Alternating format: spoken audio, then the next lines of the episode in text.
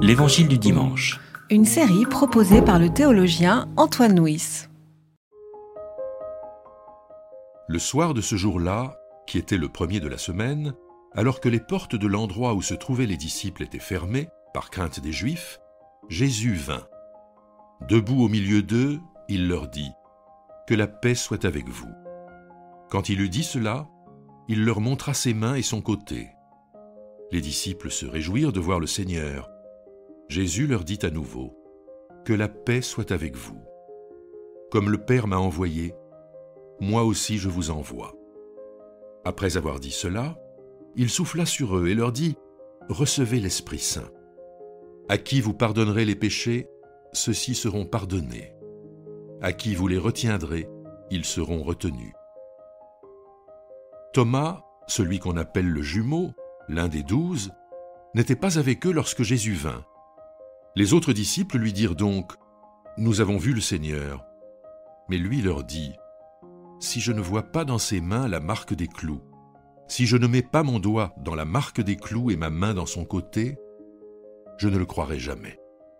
Huit jours après, ses disciples étaient de nouveau dans la maison, et Thomas avec eux. Jésus vient alors que les portes étaient fermées. Debout au milieu d'eux, il leur dit, Que la paix soit avec vous. Puis il dit à Thomas, Avance ici ton doigt, regarde mes mains, avance ta main et mets-la dans mon côté, ne sois pas un incroyant, deviens un homme de foi. Thomas lui répondit, Mon Seigneur, mon Dieu. Jésus lui dit, Parce que tu m'as vu, tu es convaincu Heureux ceux qui croient sans avoir vu. Jésus a encore produit devant ses disciples beaucoup d'autres signes qui ne sont pas écrits dans ce livre. Mais ceux-ci sont écrits pour que vous croyiez que Jésus est le Christ, le Fils de Dieu, et que par cette foi, vous ayez la vie en son nom.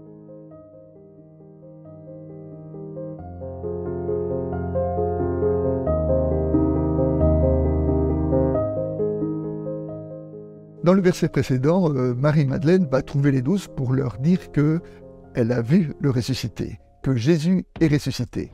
Mais les disciples ne le croient pas. Ils sont toujours enfermés dans leur chambre haute, ils sont toujours dans la sidération, dans l'incompréhension par rapport à, la passion. Et donc c'est dans leur incompréhension et dans leur peur qu'ils vont eux aussi, à leur tour, être rencontrés par le ressuscité.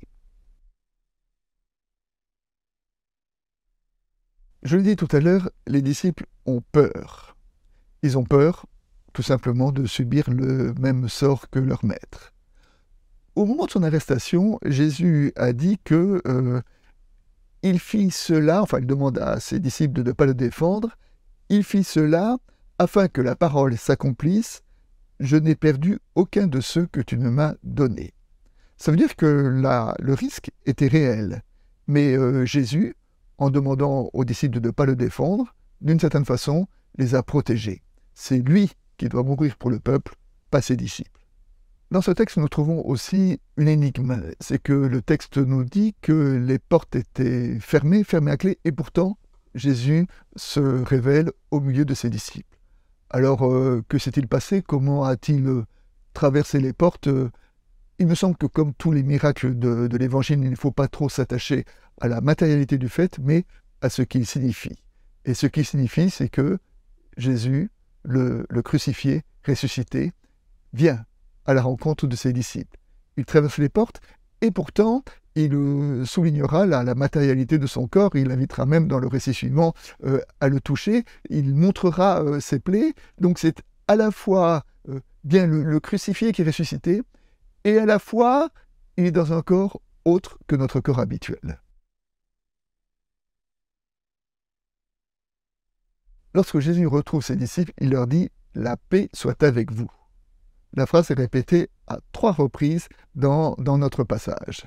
Alors, dire La paix soit avec vous, c'était la salutation d'usage à l'époque, mais dans ce cas de Jésus, c'est beaucoup plus que cela. Et peut-être les disciples se sont-ils souvenus que euh, dans les derniers propos que Jésus a partagés avec eux, il leur a dit Je vous laisse ma paix, je vous donne ma paix, non pas comme le monde la donne, que votre cœur ne se trouble pas. Et peut-être que le grand message de la résurrection, c'est comment accueillir la paix du Christ dans nos morts, dans nos épreuves et dans nos conflits. En tout cas, c'est bien ce dont va témoigner Paul lorsque dans l'Épître aux Romains, il va dire que dans toutes les oppositions qu'il va rencontrer, alors il va les énumérer en disant euh, la détresse, l'angoisse, la persécution, la faim, le dénuement, le péril, euh, l'épée, tout ça, c'est des réalités qu'il va, euh, rencontrer. Et pourtant, dit, pourtant dit-il, dans tout cela, rien ne pourra nous séparer de l'amour du Christ. Et eh bien, il me semble que c'est ça la paix, la paix de Dieu, jusque dans nos épreuves, et c'est cette paix que Jésus a laissée à ses apôtres. Jésus souffle l'esprit sur ses apôtres, et aussitôt il donne la clé de cet esprit, le pardon.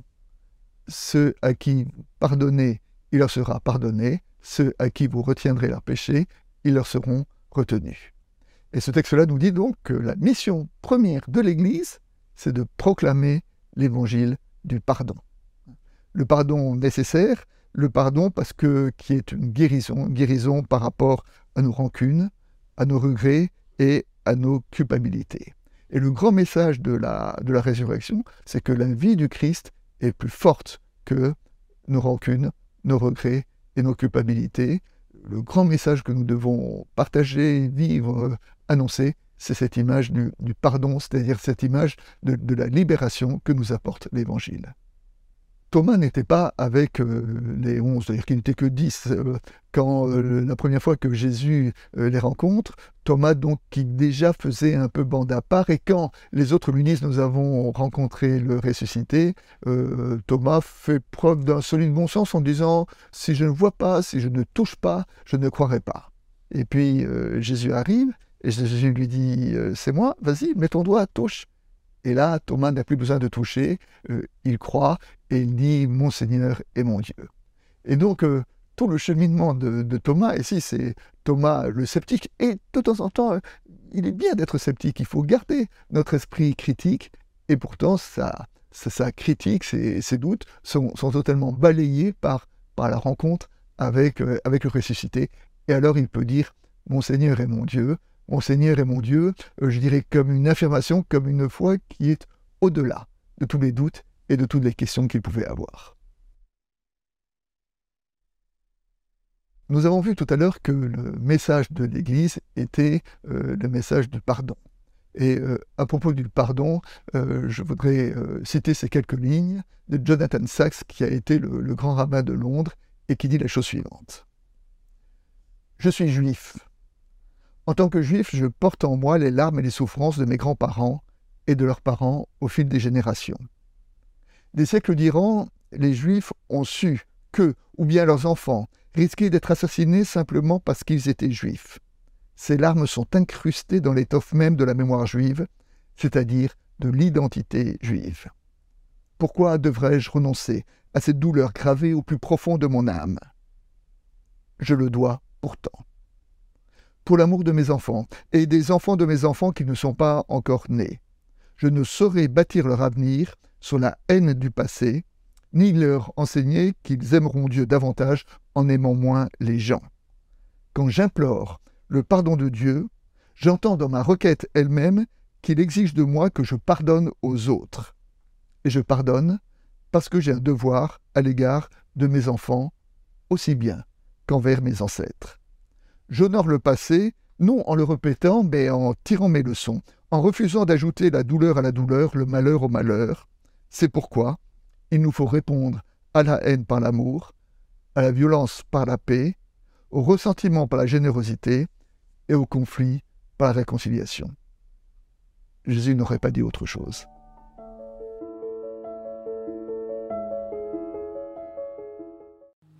C'était l'Évangile du dimanche une série de regards protestants.